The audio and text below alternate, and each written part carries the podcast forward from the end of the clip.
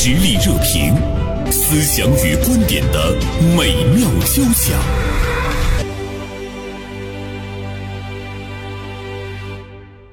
呃，今天呢，我们依然来谈旅游。当每一个假期来临的时候，我们怎么样真正的在旅游中能够放松我们的身心？大连晚报名笔视线的执笔人高中华就来到了我们的直播间。中华，中午好。袁医生好，大家好。首先还是想问一下中华，就是在五一期间你是怎么度过的？呃，五一期间我没出去，呃，有三天是在工作的，嗯，剩下的两天呢，去了一趟旅顺，呃，也就算是完成了这个旅游。为什么要说“完成”两个字？呃 完成，我觉得似乎是一个任务。对，因为假期嘛，要是不领孩子出去嗯走一走，嗯，就离开家的这个范围之内，好像孩子心中是很很不高兴的啊，嗯是完成孩子的一个愿望。当然了，我们也不是很痛苦的去的，嗯，因为我去旅顺就是在太阳沟附近，嗯，我们特别享受在那儿坐他那个共享的电瓶车，很惬意的那种感觉。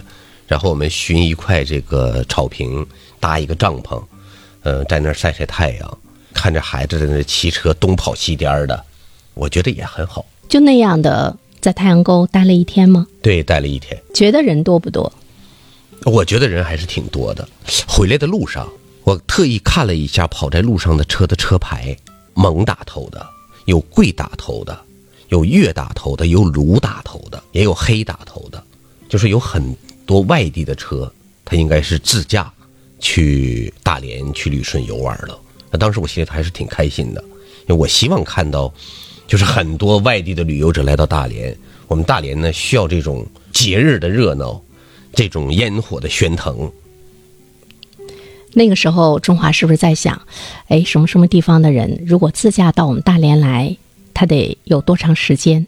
哎，对，确实在是不是想，确实在选到。最远的地方到我们大连来的？我想有个贵的啊，广西如果他是自驾来到大连的话，嗯，那他这个路程，因为我没仔细查过哈，但我觉得肯定得个四五天、五六天吧，嗯要看他自己的选择的方式方向了哈。那其他那些内蒙啊、山东啊，这都还还好，但是我想南方的、中原一带的来大连，他如果是自驾的话，那除非他有很充裕的时间，他一路边走边玩儿。他如果就是设定一个目的地，呃，长途疾驰过来的话，那很辛苦。哎，最远的地方的人到我们这儿来，如果他不是有充足的时间的话，还是蛮赶的。他们到底能看到什么？那可能每一个人对旅游的这种期望，不一样。他的想法，嗯，他想达到一个什么目的，都是不同的。咱就以广西为例啊，他这个人，他就是想来看一看北方的海，他觉得我看到了北方的海，我就会特别心满意足。他这么一路奔过来，他就不会失望，因为他很明确自己想要看到什么。他有那种自主性，哎，对他首先要很清楚自己是要的啥。是我们旅游跟我们做很多很多事情都是一样的，就是你一定要知道你想要的是啥，啊，你想看到的是啥，你想获得的是啥，啊，你想感受到的是什么。如果这个不清晰，其实也就是咱们经常讲叫纲举目张，这个纲它没列好，你剩下的那些都会显得杂乱、忙乱、无所适从，你的收获呢，嗯，也会远远低于你的期望值。嗯啊，其实我们选择一个目的地，有的时候我们可能是听别人讲说，啊，版纳特别好，啊，大理特别好，我们去一下吧。至于大理怎么好，版纳怎么好，你是不是特别了解？而且这种好是不是你很想要的？这个世界上百媚千红，对不对？但是我们想要的风情，可能往往就是单独的一种。因人而异。哎，对，这种好，你可能你去了之后，你觉得哎呀，不过尔尔，你就会失望，因为你心中没有笃定这个东西一定是你想要的。那版纳，它有热闹，它有特别温暖的气候，它还有稍带着一点的异域风情。那大理呢，它就是山水，苍山洱海，那个自然景色。但这些你是不是很看重？或者你看了一天，你就觉得我已经看够了。啊，真的有这种情况。我就曾经有个朋友跟我讲，他去张家界旅游，张家界最著名的是山，对，崇山峻岭，而且它跟我们这儿的这个山的气质和风格是完全不不一样的。你看，刚见面的时候，你一定会被震撼到。但是如果你连续三天就在那看山，你是不是还会延续初见面的时候的那种感受。就像到我们大连来看海，连续三天你站在海边，你是不是有就晕海了？你判断建立在什么基础之上？你对它要有深入的了解，你才知道说我设计几天是合理的。不过呢，到任何一个地方去旅游，其实都会有遗憾。因为它不可能尽善尽美啊。其实，在旅游的这件事情中，不能太去盲从。就是旅游这件事情，首先我们要有一份自由，因为我们就是去放松身心的嘛。你到底需要什么样的风景？你是一个喜欢热闹的人，还是一个喜欢安静的人？每个人他在内心是不是真的知道自己要什么？好像不尽然，不尽然。所以，当他碰到那种不是相符合的一种环境和状态的时候，其实他会有焦虑感，他有消耗。这个时候是需要我们去反思的。是，其实我们选择旅游目的地的时候呢，通常以看山看水居多，看城市，对不对？看古代的历史遗留下来的东西。但这个看山看水呢，你如果不是。非常了解这个山水它的脉络、它的沿袭的话，可能你就没法再看下去了。而看这个历史遗留下来的东西，你没有很深厚的历史功底，就看不出个所以然来。比如说，我们很多人去故宫，我们就感叹哇，红墙碧瓦、庄严肃穆。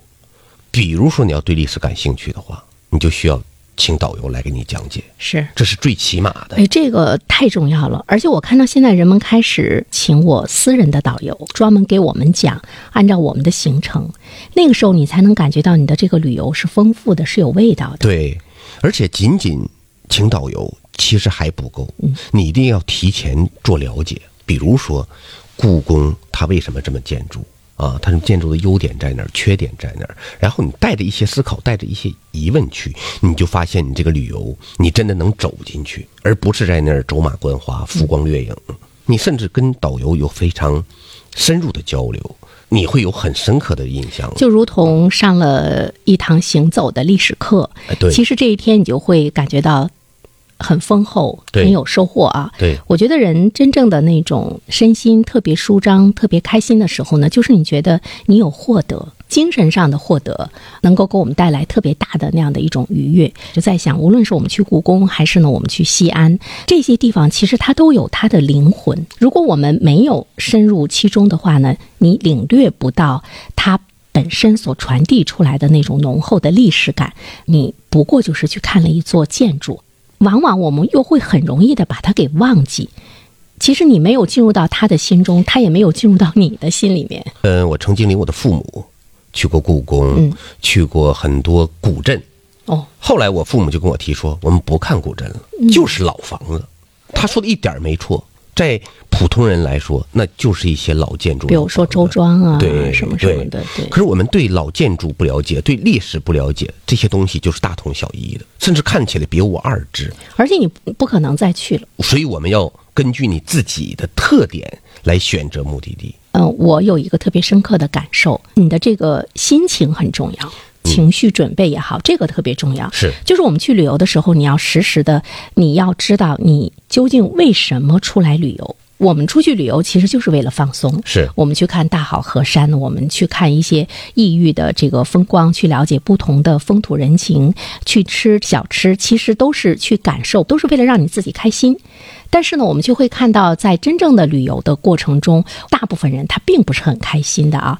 呃，最近有一个视频上了热搜，我不知道中华注意到没有？就是有一对母女要去插队，嗯，结果呢，被旁边的一个一个游客拽了一下，那个女孩子背的那个。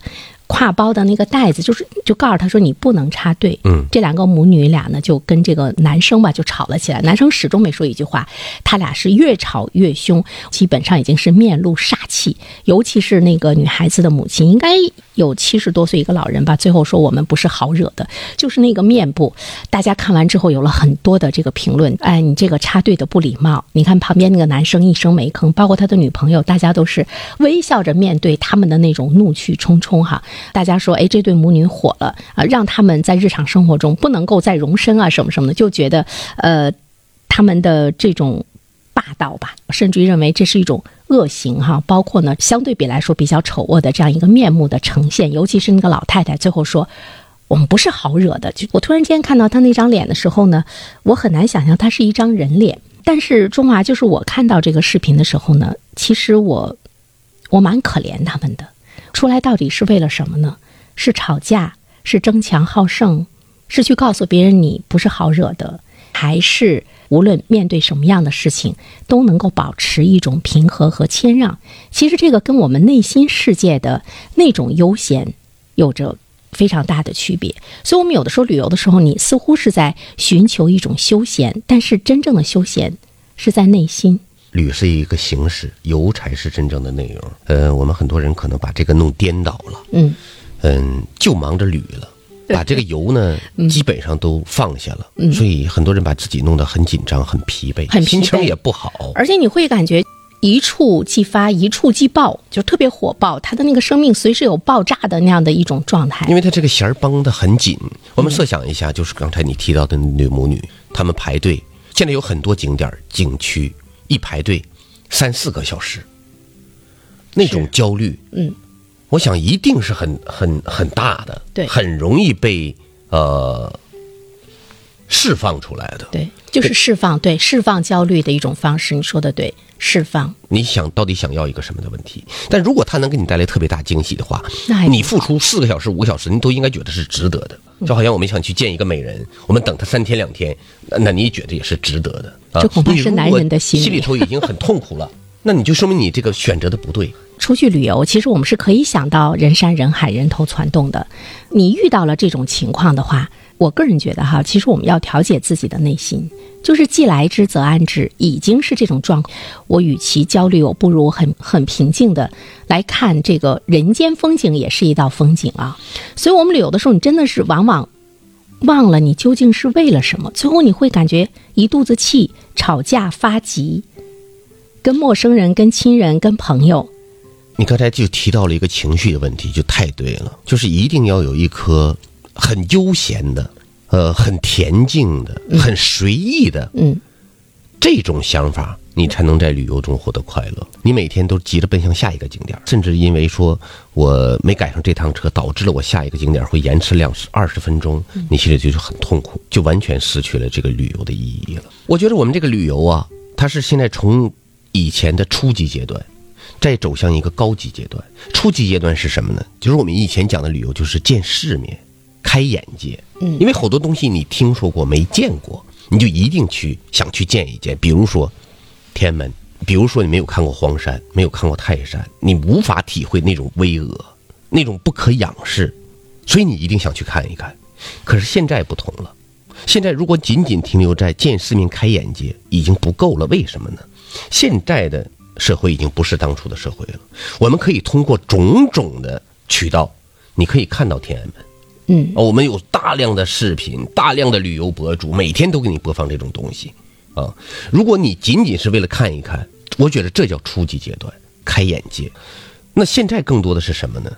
在增长阅历的同时，去满足你心中的某一个期望，可能就不同了。你有的人特别喜欢美食，我觉得美食它一定是你旅游的一部分，啊，一大部分哎，它为什么好吃？比如说东坡肉，对不对？它怎么来的？它为什么好吃？什么样的东坡肉做得好？外地人来到东北说，来吃一吃东北名菜锅包肉吧。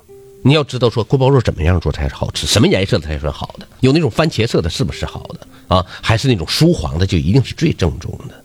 然后你才能得到很多很多。我很愿意什么呢？我到一个城市之后，我很喜欢到他们，比如说有个茶馆啊，普通人聚集的那个公园啊，嗯，我体会当地的人的那种生活，他们的生活状态，他们的生活习惯，我还特别愿意去听当地的那种戏曲，我觉得这一点哈，咱俩还真的是挺像的。是吧？啊，我特别想去当地的菜市场逛一逛，嗯就我不去他的那个旅游的那个商店啊什么的，跟当地人唠唠嗑，呃，甚至于呢，你可以去寻求一下附近有没有他们的早市夜市，去逛一逛。哎呦，我觉得那种感觉，好像是你跟这个城市才有了链接，有了进一步的这个沟通。社会热点，传媒观察，穿透共识，寻找价值，实力热评，谈笑间，共论天下事。中华开始对我们大多数人所喜欢的一种旅游的状态进行了一种反思。啊，其实我觉得这种反思，它也是我们文明社会发展到一定阶段的时候，会对这种科技的发展给文明社会带来的更多的一种便利。同时，其实呢，也在进行更多的一种反省吧，就是我们怎么样能够让人过得更舒适。呃，比如说城市中的人行步道。呃，比如说我们看到在欧洲一些比较发达的国家，它有脚踏车的专行道；比如说在我们的城市中会有呢步行街，不用车来代步，而真正的呢去享受我们的身体的速度。呃，刚才中华说到的就是那种悠闲，你看“悠”和“闲”这两个字，它都有“心”字，是，就是说我们真正的要达到悠闲的话呢，首先你的这个心。是闲下来的，这个“闲”门字里面一个“木”。说为什么门字里面一个“木”呢？说真正的闲就是你靠在门框上，看一看门前的那棵大树，好好的去欣赏一下呢。这棵大树是那种闲的那种感觉，品味欣赏你身边的每一道风景，每一个人，每一棵树，每一株草，其实才能够让你的旅游有味道啊。你刚才说完这个闲呢，我想起来一句词，嗯，就是倚门回首，却把青梅嗅。哦，真好，这是一个特别好的心境，一个一个小女孩的那种心境。其实我们每个人都应该有。其实旅游是什么呢？说白了就是见不同，跟你身边的、跟你熟悉的生活不一样的东西。嗯，你去体会、去看见、去发现，还有那种喜悦，是吧？啊，对，离开家到远方去旅游。嗯。因为可能近处的风景你已经看遍了。呃，为什么大家都知道五一的时候各个地方有那么多的人，但是还有一些人他会义无反顾地奔向这个远方？其实你就是去见那种未知。是这种未知感呢，在我们的心中，它能够有那种多巴胺的产生，就是它会让你快乐。我就曾经看到过一篇，就是对那个爱情的解释，哈，说什么什么是这个爱情？说爱情呢，就是未知感带给你的那种快乐。是当两个人在一起时间长了，很熟悉了，你没有新鲜感了，你就没有快乐了。所以你看，我们去旅游其实也是一样的。对人、对地方、对风景如出一辙的这样的一种心情，我觉得这个解读的非常准确。嗯，其实对未知的向往，一直是人类的一个本能。你本能的会觉得，你想想我要去远方，你就会激动，你就会带着很多的兴奋。嗯啊，这种兴奋和激动可能就会转化成愉悦。它是不是一定能转化成愉悦？刚才我们提到了什么心情哎，情绪的。储备和调整，你来了，你是为了让你身心放松的，是为了让你自己愉悦的。对，我们怎么样有那种情绪的管理啊，情绪的储蓄，情绪的准备？我觉得你说“情绪准备”这个词特别准确。